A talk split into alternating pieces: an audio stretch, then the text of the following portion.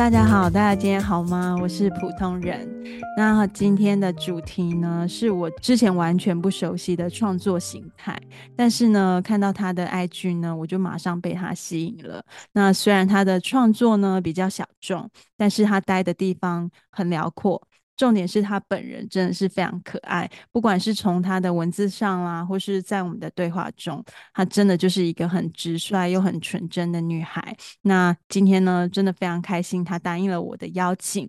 然后我还记得我们那时候在那发邀请函呐、然后在讨论的时候，她都在藏区，然后我就觉得，诶，那个对话还蛮神奇的这样子。那今天呢，真的非常感谢她来聊天，让我们欢迎今天的嘉宾。唐卡绘画师路途，大家好，我是路途。那呃，路途，你可以先为我们自我介绍一下吗？我是一个很喜欢爬山，然后向往山的人，嗯、然后也很喜欢画画，研究各种的天然的画材，嗯，然后来来回回在高原学习唐卡，现在是第八年，嗯，然后在这里的日常结合了两个我很喜欢的事情，所以我就一直。持续下去了吗？对，哎，你说结合两个你也喜欢的事情，就是爬山跟绘画吗？对，哦，好，你在那个西藏有不停的爬山吗？我觉得每天走路都像都像在，就走路就很像在爬山了。你有算过你每天都就是走多久吗？呃，今年走比较多，今年差不多一天要走差不多一个小时，就是来回。那路途，你是高中或是大学？你是读这个艺术相关的领域吗？还是别的？嗯，不是，我大学的时候是只念了一年，而且我念的是佛学。然后后来，哦、嗯嗯，后来休学以后，我就打工了一个月，我就跑去德国混了两个月。然后我本来很想找一个地找一个地方啊，或是一个原因留在那里，嗯，结果没有找到，找是？对对对对，找不到。但是后来我就在就是最后面的旅行的时候，我认识一个女性唐卡画师，她是一个德国奶奶。然后那时候就也觉得唐卡也不是人画的，嗯，就也没有打算要走这条路。不过我要回来之前，嗯，刚好我妈去了不丹旅行，然后她可能去参观了不。单的唐卡学校吧，就问我要不要去那里学唐卡，嗯，然后我就觉得这是一个逃离台湾的另一个很好的选择，所以就开始准备作品集跟申请表。那所以其实那时候，嗯，那时候你比较想是离开台湾，就是对学习这些东西都一开始是还好的状态吗？我很喜欢画画，所以我觉得，嗯。刚好它可以让我跑掉，然后刚好他又是画画的事情，所以我就觉得这没有什么好好犹豫的，怎么讲？对对，没什么好犹豫的，就是先跑再说了。对，就是这样。哎，那我很想问你是怎么会认识那个唐卡的德国奶奶？就是什么情况下你认识她，然后又什么情况下她会你会发现她在画一个好像是东方的绘画？嗯。他这个奶奶是我一个德国的朋友，嗯，他的朋友。然后那时候我是去科隆，嗯，可是那一年科隆刚好我去的，去到那里的前两三天吧，嗯，就科隆大教堂旁边大爆炸，就是有恐怖。啊，真的假的？对对，所以我那个朋友他因为要上班，他就比较忙，他怕我危险，他不想让我自己跑，他就找了他这个朋友来，那一个奶奶，然后就陪我去参观教堂啊。然后陪我到处在街上晃，然后他一开始就有跟我介绍说他是画唐卡的人，对，然后他好像是在日本学的，他以前好像是跟日本人结婚，后来又回到中国，嗯，嗯，对，所以他其实对亚洲是还算熟悉，然后他看到我也很亲切，因为我跟他的孙子都是一样黄种人，哦，黄，对，都是一样的。对对，然后年纪其实也差不多，嗯，就是跟他的孙子，所以你变得跟他还蛮熟的吗？其实也没有，因为我本身也不是会很容易跟别人很熟，可是那一段时间就是他陪我，然后到处走，然后后来几次也有再遇到这样子。那奶奶现在已经没有联络了。那奶奶是几岁啊？那时候你遇见那个时候我遇见他的时候，他好像七十多岁吧。等一下，你朋友，你朋友是什么年纪的？为什么他会认识七十几岁的奶奶？我那个朋友是邻居吗？我我妈的年纪哦。哦对，所以他的他的另一个朋友就再更大一点这样子。哦，你的朋友很熟龄哎。哦，对。那为什么你一开始会选择想要去德国？就是有这么多的国家，为什么就是就去了德国？有什么特别的原因吗？嗯，因为我小时候念的是华德福学校。嗯，然后他是从应该是从德国引进来的一个教育体系，嗯，然后也看了一些和德国相关的书籍啊什么的这些，然后就觉得自己还蛮喜欢德国精神，还有他们的规律的感觉，嗯，差不多是这这样。然后我就高中的时候就开始学德文，所以我就、哦、嗯就想说再去练一下德文，就跑去了。嗯、那那一趟你在德国待了多久？其实也没有很久，因为我没有去申请签证，所以是落地签。嗯，我就待两个半月，嗯、然后跑去朋友家，嗯、然后到处玩这样子。嗯嗯，那嗯、呃，你你刚刚有说嘛，就是就是画唐唐卡的那个德国奶奶，跟后来你妈问你说你要不要去不丹学画画，这个东西是有关联的吗？你妈是知道在德国遇到这个奶奶，还是完全是巧合？应该那时候我应该都有跟我妈报告我在干嘛，嗯，但是我觉得这是真的蛮神奇的，因为她跑去不丹也是临时她的临时起意，我一开始根本不知道她要去不丹，哦，然后嗯 就是这样。不过旅行上本来就很容易遇到各种人啊，嗯嗯嗯，所以你就想说，就是给自己一个机会逃离台湾，对，然后。对，然后又想说，哎，那个真的看起来就很复杂，我就很好奇。嗯嗯，那所以你真的有去申请那个去不丹吗？有，我那时候有申请，然后而且申请就想办法让他过了，只是过了以后，他刚好那个时间点还要再等半年，但是我不知道为什么那时候我觉得等半年很久，所以我就后来嗯。嗯因为台湾也有一些拉玛是在画唐卡的，然后我刚好有一次就开车接送他的时候，嗯、他就说，就是我我本来想要找他教我，嗯，但他说那个比例他一开始没有办法，就是让我学得很好，所以他就说叫我先去他的家乡看一看什么是唐卡，因为他也不确定我会不会学一学，就说我不要学了，所以他就、哦、他就帮我马上联络他的家人，然后就安排我去，然后。但他也说我不要去太久，因为那时候已经八月了。他我去的时候差不多九月，他说太冷了，他就叫我九月就开始回来冷了。嗯，九月底他就会开始很冷。嗯，然后我去的那个时候就刚好九月的最后一天，所以他就 说不要待太久。嗯，然后他就帮我安排住宿啊、接送啊，所以我就有东西打包打包，然后买一张机票就飞了。那时候是二零一六的时候，就去了藏区这样子。对，哎，那所以是申请那个不丹的时间通常都是半年就对了。我也不确定，我有点忘记了。嗯，只不过那时候你就是需要半年的时间。对，对他就是要我要我等他的开学时间好像是三月吧，我印象中。嗯嗯，哦，你可能还要配合开学什么的。对对对，就是配合那些。那你第一趟去藏区，你去了多久？我只有去。四五十天而已哦，第一次也去了蛮久嘞。我以为你会就是待个两周，就说、嗯、啊我要回家了。没有，因为我那个票我是直接买来回票，所以我就在那边忍耐。对，我真的刚开始很冷，很忍耐，因为就是超冷，然后又不能洗澡，我就觉得很讨厌。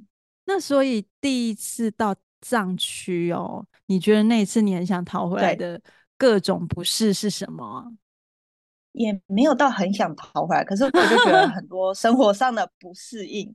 就是我到的，我好像到半天，我就在那边问老师说哪里可以洗澡。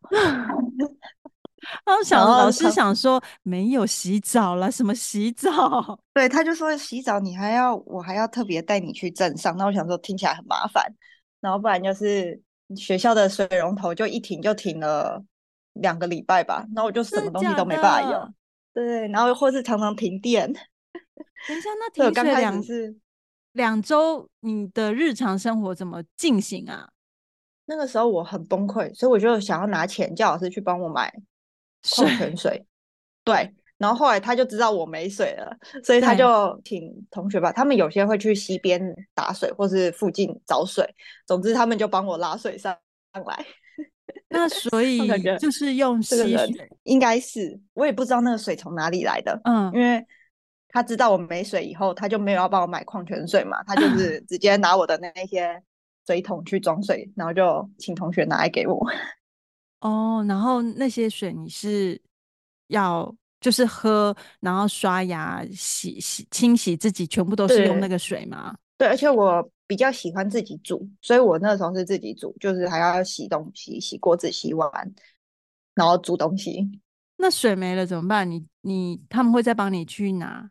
嗯，会，就是他知道我我会没有水，所以他就会开始去注意，就是。同学就会定期上来看我的水有没有。哦哦，所以一开始你 其实有被照顾的还不错，对不对？因为其实那年真的那那里的老师同学都算蛮照顾我的。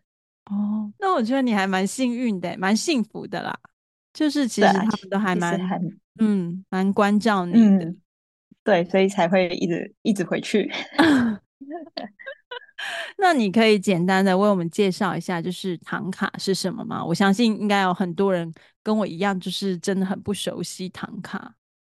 嗯，唐卡是这个发音是音译，对，它的意思是卷轴画，因为那里都是游牧民族比较多，嗯，然后因为他们要常常搬家，所以那个挂画卷轴画对他们来说是那种最方便的携带的东西，嗯嗯，然后。它内容就是唐卡的内容，其实什么都有，有天文、地理、历史、医学，然后神话和信仰这些。然后后来比较被流传下来的就是信仰的部分，就是他们继续一直在画，然后一直有人买的一个主题。嗯嗯，那我想问一下，就是呃，后来现在比较流传比较多的就是信仰的部分嘛？那也就是上面会画很多神明啊，那。嗯、呃，唐卡如果上面是画神明，是不是其实他们就是会直接对着唐卡拜拜，是这样的意思吗？对，嗯、呃，应该说之前也有，就是慢慢慢慢在学的过程，就是会开始去关注这个东西到底可以干嘛，嗯、然后也会担心啊，这样子画了以后拿来卖会怎么样之类的不好。然后后来有一个算是佛学博士的一个师傅，他就跟我说。那个唐卡其实你画完的时候，它其实就是一个艺术品。嗯，买的人带回去以后，他可能请上师开光，它才算是一个佛像，嗯、所以就会拿来拜拜啊，哦、或是干嘛的。嗯嗯，之前有查就是唐卡资料，我我也是我是看到，我也有看到很多人就是他们会请嗯。喜欢的艺术家、绘画师画完唐卡之后，然后他们就就是像你讲，就是开光，然后开光后就其实就是等同于一尊佛像，嗯、就是立体的，只是说是那个平面的，然后一样就是会拜拜啊，然后放要拜的东西这种的。嗯，对，就会去供养它。嗯，你刚刚有说那个唐卡是音译吗？那对。就是那个正确怎么念？就是、嗯、就是唐卡，它是藏文字，然后念起来就是唐卡，就是唐卡。对，差不多。唐卡的藏语呀、啊，它是有一个意思的，你知道吗？是维基百科上那个吗？对对对，是松树。嗯，我有看到这个维基百科写松树，可是其实我在那没有没有特别听到他们讲它是松树 哦，所以可能。已经变成确定、就是，嗯，我不确定这个这个翻译对不对，因为我藏文其实也没有很认真在学，所以这个就不知道。嗯嗯嗯，好，那嗯，之前啊，我记得我们在就是访谈前的讨论呢，我们有聊到说啊，其实唐卡是一份很严谨的工作。那呃，唐卡上面的神明啊，所有的部位呢，其实都是需要很精确的比例的。那嗯，这个部分呢、啊，就是你在刚接触知道了，就是其实它是需要很严谨的这些画法，你有没有很挫折？呃，刚开始没有，我觉得很好玩。嗯，但是呢，因为可能那个时候老师的中文不好，然后我完全听不懂藏文，嗯、所以他其实就是跟我讲一个大概，然后我就开始画，嗯、然后就是他每一个就是每一个佛啊什么都有它的比例，包括手、嗯、包括脚什么这些的。嗯，然后我那时候就觉得很好玩，因为我那时候还不知道还有更细节的东西哦，所以我就这样一直画一直画，然后就觉得很好玩。然后我朋友看到也都说很像在画建筑设计图之类的。对啊，因为我看你那个比例图真的是超严谨的，就是对，好像是要遵循这种比完美比例这种感觉。对对对，哎，那。假设比如说黄财神的手会跟假，我现在随便把神明举例出来，黄财神的手跟、嗯、呃文殊菩萨手会是一样比例的吗？还是每一尊神像的比例都是完全是不一样的？啊、呃，其实大致上是一样，只是黄财神他是比较胖一点，嗯、然后他就是脸也比较凶一点的那种，会分另一另一个。可是像文殊菩萨跟佛。它比例基本上是差不多的，只会有一点点的，就是好像是身体的长度会有一点差别，可是手那些几乎都是一样的。嗯、就是它有分好几种，嗯、一个是佛的佛的形象，就是脸是微笑的，嗯、然后菩萨另一个就是菩萨菩萨的那种佛，因为文殊菩萨什么这些，嗯、然后。再还会分度母，度母就会身形比较小一点，因为她是女性的形象，她的比例就会有、嗯、有小一点。然后再来就是类似黄财神啊，或是护法那种看起来比较凶的，它也有它的比例。然后再来还有第第五种，它就是比较像是拉玛上师，就是以前的拉玛上师的那种像。哦，你说他们已经成为就是像罗汉的，对对对，哦、类似这样的，嗯，嗯哦。嗯、呃，那我就是我自己，就是会揣摩一下，就是画唐卡上面比较多是这种很庄严的神明嘛。那有没有特别什么规定？就是比如说要吃斋啊，或是呃身心灵 的什么，就是要什么样的状态才能去画唐卡？还是其实没有这些规定啊？饮食上面他们没有特别要求，除了。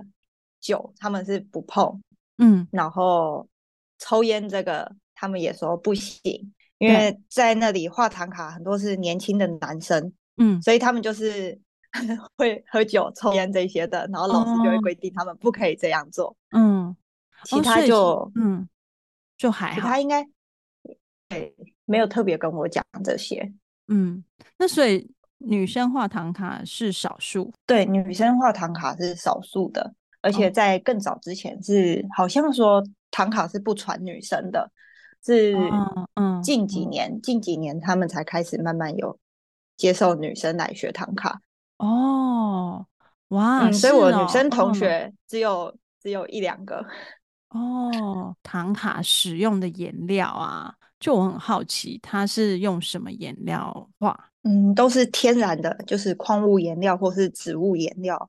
矿物就是蓝铜矿啊、朱砂、雌黄啊、孔雀石好几种，然后植物植物好像也也有好几种，不过我比较看到比较多老师在用是栀子花，他会把它做调色啊、嗯、这些，嗯，调在一些蓝色或是绿色里面，然后画到唐卡上，嗯嗯。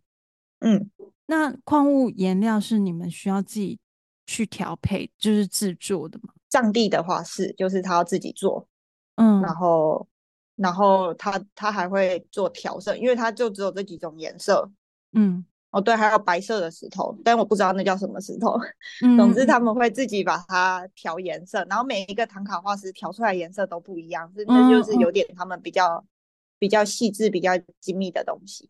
嗯嗯，哎、欸，那你会、嗯、那你会做吗？还是？呃，他们会调好，让你们去选用这样子。其实我今年本来要学，呃，去年就是那时候我要回来之前，嗯、老师要教我，因为他知道我快要回来，他想要先教我一部分，然后他说这样我下一次再来比较有概念。对，就因为我是临时回来的，所以他就对对对他就也很傻眼。所以我还说你要你要给我绕跑。对对对，他所以就这一次我就来不及做颜料，不然他本来他都他都前面都已经口头跟我解释过，跟我讲过，只是他想要我实做，嗯嗯，但来不及，所以我用的都是他前面做好或是同学做好的那些，嗯嗯，所以你下次回去你就会学了，对不对？对，哦，然后在台湾我是、嗯、台湾是因为教彩画颜料都是类似的，所以就我那时候其实搞不清楚就。买了很多种，嗯，但其实唐卡他们用的颜料没有那么多，他们是自己调的，嗯嗯嗯嗯。哎、嗯，那你们画画的时候画错怎么办？你们是画在什么材质上的啊？嗯嗯，画错的话就是要想办法用水还有口水慢慢把颜料洗下来，然后那个过程我非常讨厌。等一下用口水，你是说慢慢去洗它，然后稀释它吗？就呃是把毛笔放在嘴巴里，因为他这样才可以，他用舌头来控制那个水的量。就是天啊，对，我不太喜欢，我觉得那个味道我很受不了，所以有时候我就尽量不要画错，然后真的画错的时候就看有没有哪个人比较闲。你说他帮你洗就对了，是不是？对，对假的。然后画布的话，我们是。画在那个胚布上面，然后可能那胚胚布有用石膏或是黄土在煮胶，把它加工再自制的。对，天哪，这个方法很复古。那你第一次就是含毛笔，你有没有？就是你心里有没有就是五味杂陈？有，有，我很抗拒。所以我刚开始在画错的时候，是我旁边的旁边的同学帮我洗的。你求他是不是？也没有，他就很自动的帮我。他知道你想逃这样子，就是看我一脸很茫然，然后又很惊恐。对，所以是 是他们帮我。看到 IG 啊，有时候你会分享，就是你画画的时候啊，嗯、呃，有时候也会卡住嘛。那也许是呃绘画上啊，或是。也许是语言啊，或是环境。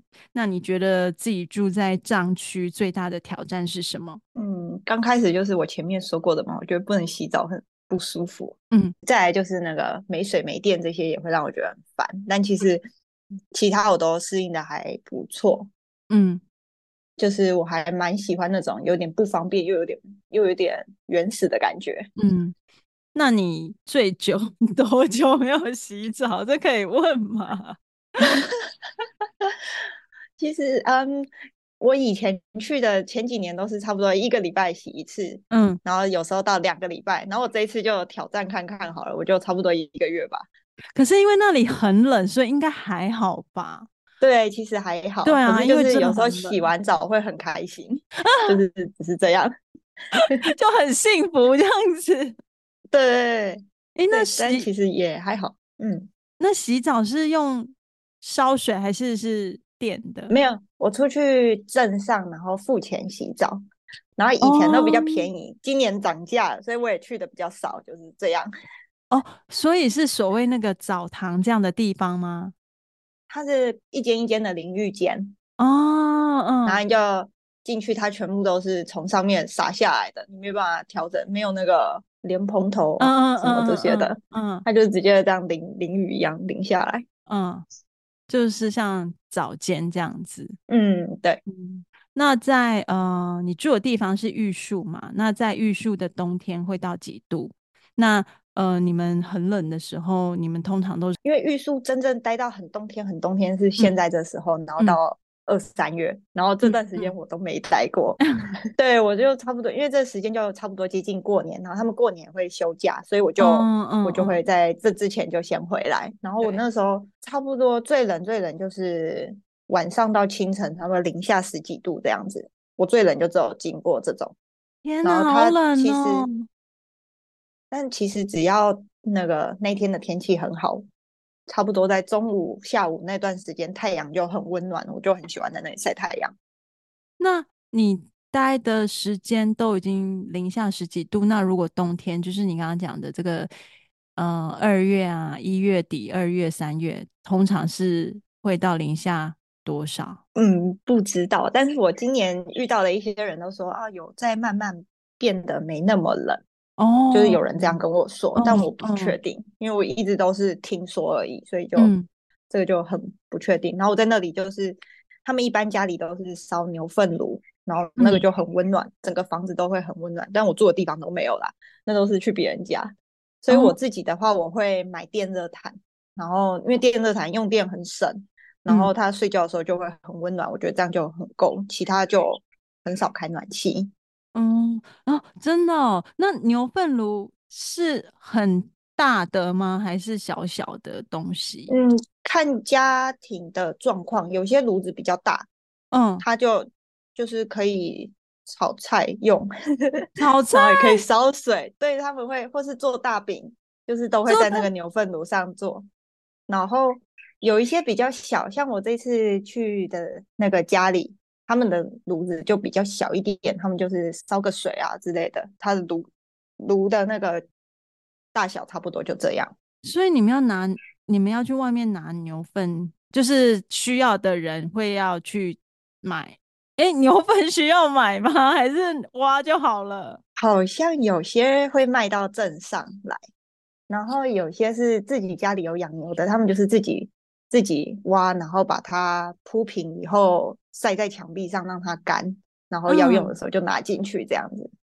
嗯、哦，不是，不是大碗可以直接烧，不是，哦，就必须先干燥它。他们会把它摊平，因为这样虫才会跑出来。他们就是不要、哦、不要杀生，所以他们就是把它铺平。为什么有虫？苍蝇啊，或什么那些的吧？我在想，我是自己没有去碰过这一块，但我以前去牧场的时候都可以看到，整面都是晒牛粪的墙，很可爱，圆圆的一块一块。哦，他们会用成，我觉得我们两个，我们两个大肆的讨论牛粪，这样合理吗？就是他们会很像在压大饼这样子，把它压成圆圆的啊。就对，他会把它摊平、摊平、摊平，然后就粘在上面，那看起来就是圆圆的。而且 而且你觉得很可爱，对，还蛮可爱的。那烧它的时候会有味道吗？完全没有，真假的？你说一点粪味都没有？对，没有没有，因为牛牛粪其实就是草草草形成的嘛，所以它其实一点青草味这样子而已。嗯，对，这也太神奇了吧！可是可是牛大下去新鲜的时候是还蛮有味道的，对。因为我没剪过，哦，所以这一块我就不不太了解。因为你那时候讲牛粪没味道的时候，我觉得很神奇。因为我们就是带小朋友的时候会去山上爬山嘛，然后旁边就会有那个养牛的人家。我还记得有一次的那个呃走路的步道是真的，就是越过那个很多牛的地方这样子。嗯，那个牛粪真的是多到。多到就是就是你走路会很容易滑倒哎、欸，然后我们就是已经铺很平的吧，就是到处都是了，对不对？对，然后味道蛮重的，然后就说没有味道，就觉得很生气，因为那里牛是没有集中管理的，他、嗯、们是自由的到处跑，然后晚上才会再把他们找回家，嗯，那就是满山遍野这样到处去，你不会。它不会集中，不会集中的话，味道就其实没有那么明显。Oh. 好，我觉得这个很神奇，就是呃，如果没有认认识你，我真的不知道牛粪可以拿来烧，然后可以变成取暖这件事情，就还蛮蛮好玩的。对，那你就是这个就是环境觉得很辛苦的地方嘛？那你自己画画有没有卡住的时候啊？其实还蛮多的，嗯，就是都会在很多种各种细节上面就会卡住，然后我就会很苦恼。然后我尤其是疫情的三年，其实我是没有回去高原，那我就自己画，就一直在家自己画。嗯、然后，所以我就开始觉得我需要突破这些问题。尤其实我觉得白色的颜料对我来说很困难，嗯、所以我后来就开始去接触台湾的胶彩。然后后来就是又去看印度的细密画这些，嗯，就是去参加一些工作坊，然后想要让自己突破一点啊，嗯、然后进进步的这些。你刚刚有说这个白色的部分，嗯、那我我想要就是再问的比较细节，就是你你是指这个白色的部分怎么去呈呈现到很干净的白，还是说，嗯，就是这个卡住的部分是什么？嗯，白色我买了四五种，就是我买了日本的，买了台湾的，然后后来老师还从青藏又寄了白色的给我。对，然后就是我没有办法把那个白平涂在画面上，就是会凹凸不平的感觉。可是唐卡它其实是比较平的，哦、所以我就一直在为什么会出现？肌理它的是不平材质的问题，哦、就是每一种颜料的矿物是不一样的嘛，嗯、所以就是嗯，他就是要要去适应它，哦、所以今年我回去也都是一直在适应它。哦，所以其实唐卡，因为你刚刚说都是矿物颜料嘛，我以为矿物颜料一定会有肌理耶，嗯、所以其实唐卡上面要。全部是平的，就是非常平平整的。嗯，哦，对那真的感觉是有有难度的。哦，我理解了。我刚刚是想说，哎、欸，为什么有肌理不是很正常吗？原来是不行哎。啊，因为他们是卷轴画嘛，他要把画卷起来，然后带着走。如果涂太厚啊，它会、那个、太有肌理，它会掉下来，它会斑驳掉。对对对，所以它其实是要平平的、薄薄的这样子哦，然后很平均哦，懂了。你这样讲就懂了，嗯、不然我一开始会觉得说，哎，就是会不很就应该都会有肌理呀。哦，那这样真的是会有很多困难的点呢、嗯。对，蛮麻烦，尤其是白色，我就是一直卡在这里。嗯，那我们之前有聊到，就是说你画唐卡的时候，其实你们是有。规定的姿势吗？那个姿势是规定的，还是其实随便的？嗯，没有，没有规定的姿势，但是他们会习惯都坐在地上，然后有垫子，他就是坐在地上盘腿吗？是盘腿吗？还是不用盘腿？盘腿就是因为坐在地上就会很 顺势的盘腿，但其实不用。顺势。对他，对他就是因为你坐在地上就盘腿最舒服哦，但其实没有，没有那个没有规定。哦，就但但是大家会想说啊，就顺便盘腿，嗯，但其实以前我们在画的时候脚也会酸嘛，嗯，就会偷偷把脚伸直。那你一次就是你要不要说说你一次就是一整天画唐卡都没动过是最长多久？几个小时？差不多八小时吧。你脚不会没知觉吗？有，那时候不止脚，连腰都超痛的。天 哪，那。不只是画画，还有在挑战那个意志力。嗯，对对，有一点。那嗯，这里我又多延伸一个问题，就是说，你刚刚有说你前后在藏区，就是回玉树，你待了就是断断续续就八年嘛？那嗯，对。不过中间有三年是疫情，我其实没有回去。嗯，嗯，嗯，所以其实我回去差不多五次吧。对，那你呃，其实你大可以在每一年回来的时候，就是就就中断了嘛。你有想过说，呃，是什么样的力量或是什么样的心境，让你就留下来了？怎么会有这样的呃动力，一直回去藏区？是因为朋友吗？还是因为你对这个艺术形式真的很喜欢？我觉得都有关系，因为其实学唐卡不一定要回到那里。哦，但是我觉得在那里，他们都会每年我要走，他们就会说：“那你明年什么时候要来？” 我总不能跟他们说我不来了吧？哎，那你所以就是有一种牵制，可是又牵挂的那种感觉，所以每年我就会觉得哦，我该回去了的那种感觉，就是会想要回去看看他们这样子吗？嗯，看看他们，然后还有就是因为我遇到这个。我遇到这个老师也是，他对我非常好。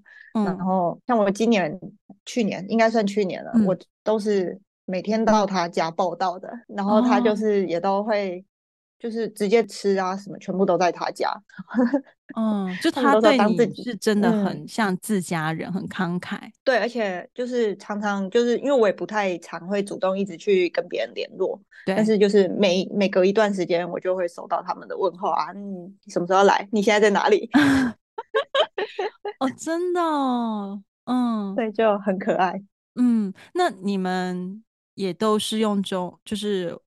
国语沟通，还是你讲一点点藏语，他们讲一点点国语这样子？啊，其实他们讲中文讲比较多。嗯，然后我只会就是对那种完全没有办法讲出中文的人，我才会对他讲几句藏语。就是那藏语很难吗？还是还好？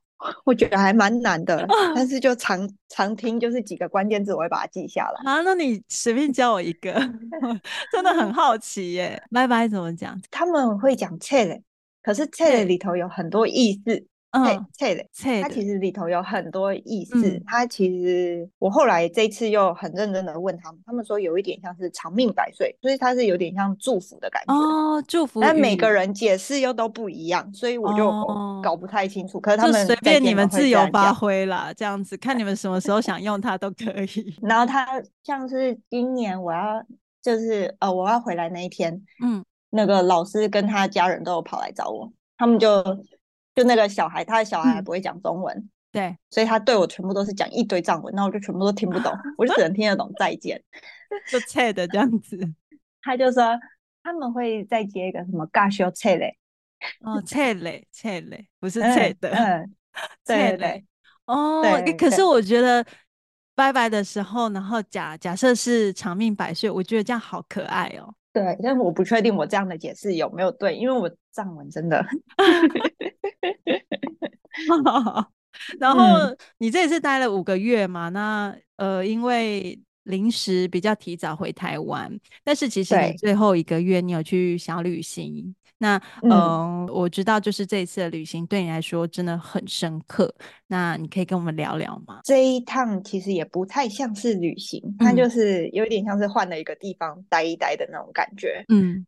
然后在这个月，就是说可以说是我遇到唐卡学习上的贵人。嗯。然后他提点了我很多基本的细节，然后这些细节就是。大部分像我的老师或是同学，他们都没有办法完全跟我解释，oh, 然后就是语言的关系啊，什么这些的，嗯、就是没有办法完全跟我解释。可是我这次去的，嗯、遇到这个贵人，他就是我们语言不同，而且我们年龄差距了六十多岁，六十几岁，那他今年几岁啊？八十几、九十几、九十几？对对对，然后他还是透过能说说一点汉语的那个。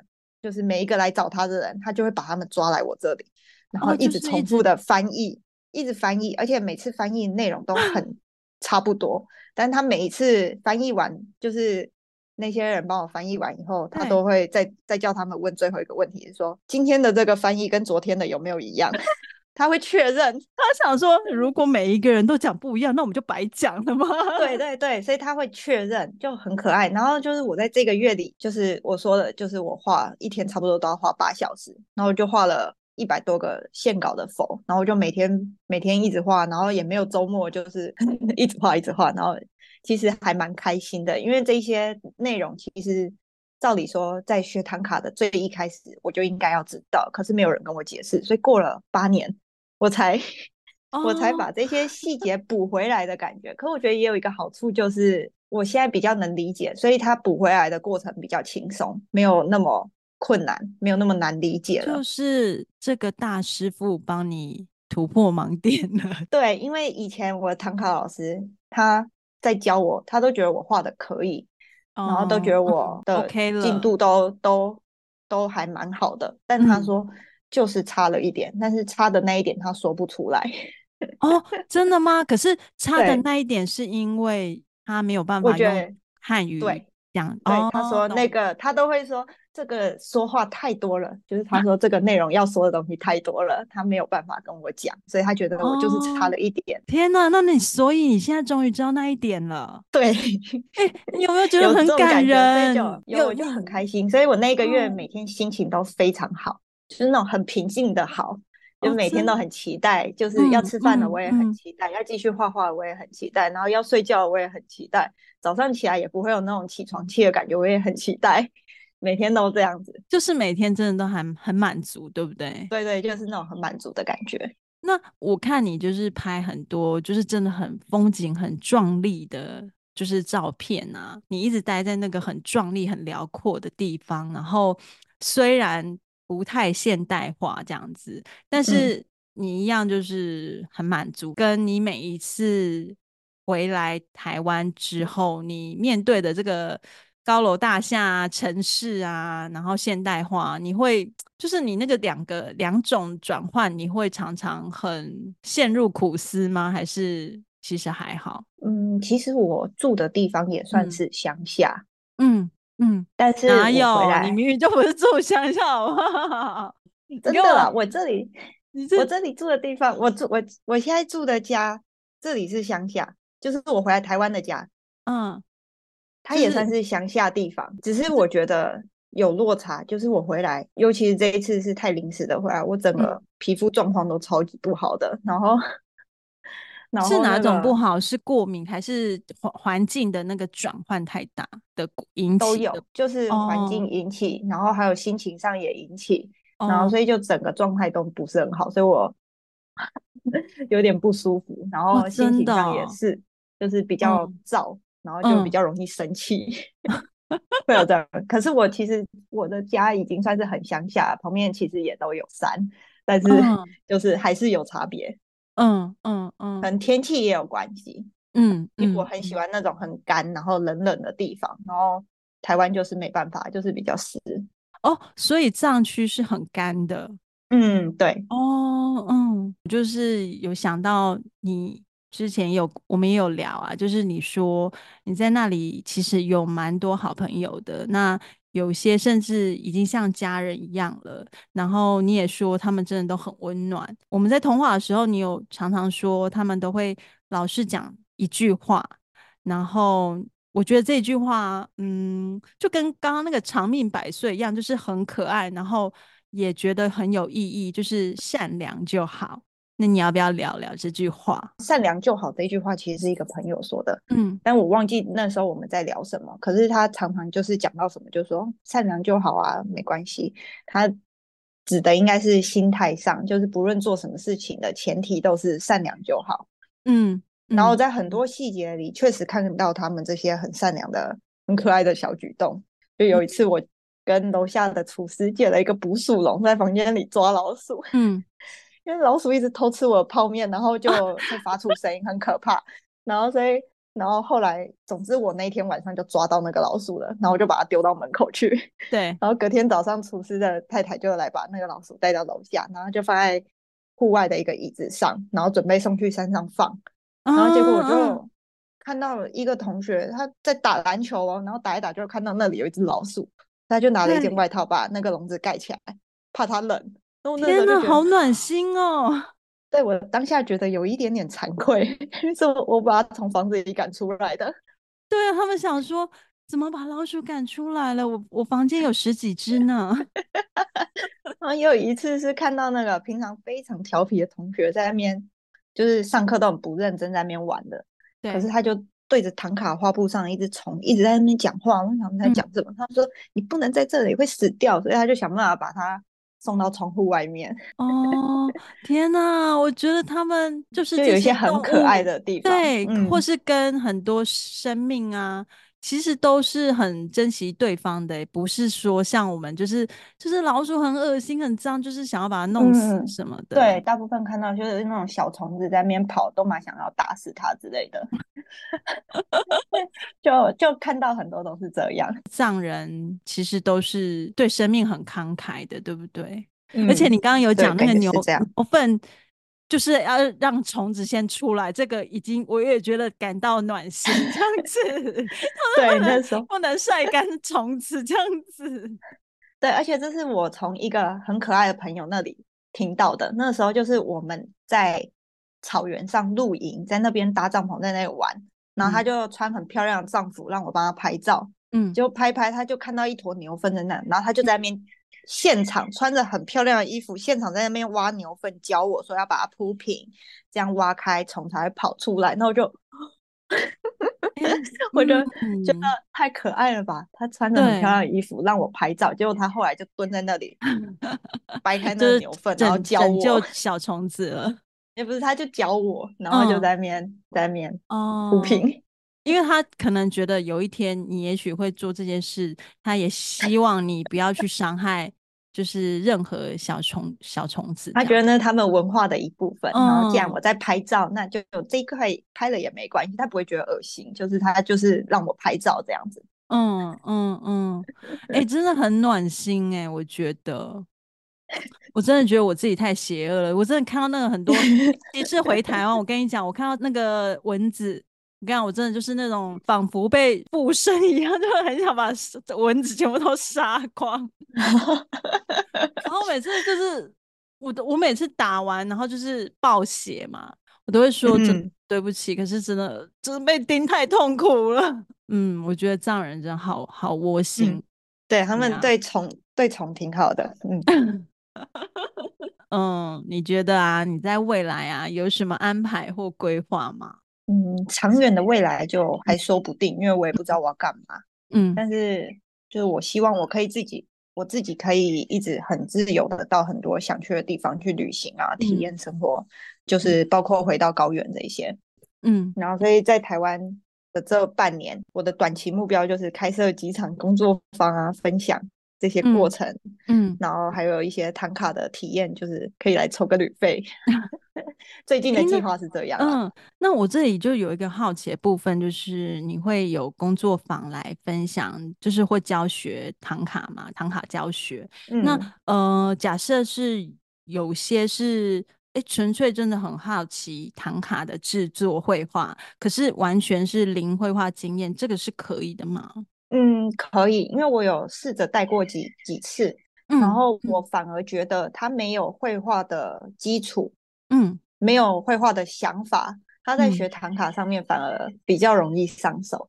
哦，因为我之前在带就有，嗯，有几个人很好玩，他就是平常很很常画油画，他就把我的唐卡那个。工作坊的唐卡画成像油画一样，然后就涂的很厚。可是他那个其实很容易掉下来。哦，我懂，就是有绘画基础人比较有比较有那个，他会有自己的想法，呃、对，对，对对对，然后就会想要把把那个画油画那个画画成他自己想要的样子。但你没有基础是空白的，反而带起来他就会越接近唐卡想要的样子。嗯嗯，在唐卡教学上，你会就是。比如说，你会教唐卡每一尊，你刚刚有说，就是每一个形象其实都有点故事嘛，就是你会把这些故事都，嗯，都都就是教我们，或是跟我们交流吗？嗯，就是看那个工作坊的内容有多少，嗯，我就会以那个内容来讲。嗯，对，我会分享每一个画面的它的大概的意思啊、意义啊，或是。这些故事或是比例，嗯嗯，嗯，但是因为是工作坊，不可能讲的太深，嗯，包括我自己很多很深的东西都是要在自己去翻书，嗯，但是反正我去上了课之后，我是可以完成画出一张完整的唐卡这样子吗？对，我会让就是工作坊的话，我会希望它是可以呈现。每个人都可以呈现一张自己的，呃、嗯，可能小小的一个唐卡这样子，嗯嗯嗯、就是没有办法，嗯、因为时间以时间来看的话，就是可以完成多少就完成多少，但是它那个画面就是完整的，它就是一个唐卡画面，但它可能比较类似插画的，比较像插画的感觉，因为它就是小小的，它不是那么大一幅唐卡，嗯嗯嗯，然后我刚刚就是。有查一下唐卡有什么东西就好玩的啊什么的，嗯，那我发现其实唐卡文章上啦，就是资料上是有说唐卡是有禁忌的，欸，你知道吗？像是哪方面？因为它它其实它其实呃很多，对，它其实写的很多，但我觉得有一些单纯就是迷信啊，也不能说迷信啊，嗯，因为你就把它想成神明的话，它就有很多这种有没有？就是。不能放在哪里，不尊敬神明这种，但是我就是撇除那些话。他有说，就是嗯、呃，当你画完唐卡的时候，你不能碰到水，是因为那个颜料会被洗掉吗？颜料会洗掉，但我不知道它不能碰到水，还有还有没有什么的，就是因为前后文我没看到，所以我不确定他是想要表示什么。嗯、但是的确，那个画完的画面碰到水，那个颜料还是会有一点跑掉。哦，嗯，对，因为它算是、嗯、虽然有胶，那个颜料调在一起是用胶去调、嗯，可是它其实碰到水是可以有点移动它的。哦，懂。那他还有说，就是不能直晒太阳、嗯，是怕龟裂吗？会，对，应该是。哦、但是它其实本身一般的光线照到的话，它不太会褪色，因为这些如果是纯矿物的话，纯矿、物它是不会褪色，植物颜料可能就会有一点，所以它用法会在其他地方上面。但是以矿物本身，它晒到太阳它不会坏掉，可是它可能就是那个胶，那个胶本身温度它有一个限制，然后它可能这样晒的话比较容易就是龟裂啊什么的。嗯，所以其实这个也不算禁忌，比较像是保存的方式。保存的方式，对对对对对、嗯、对，因为他写禁忌，我就觉得哎，好像 有点严重这样子。嗯，好，那今天啊，真的就是超开心，然后你可以来这里聊聊天啊，然后分享嗯、呃、藏区的生活啊，还有。见闻这样子，那呃，匿名日记的传统呢，我想要问最后两个问题作为今天的结束，请问路途想要跟过去的自己说什么呢？我觉得就不要太紧张或是太焦虑，嗯、因为生活与方向就像一座山，嗯、然后选一条路、嗯、走到底就对了。嗯，那那你未来嗯的话一样，那一样的话。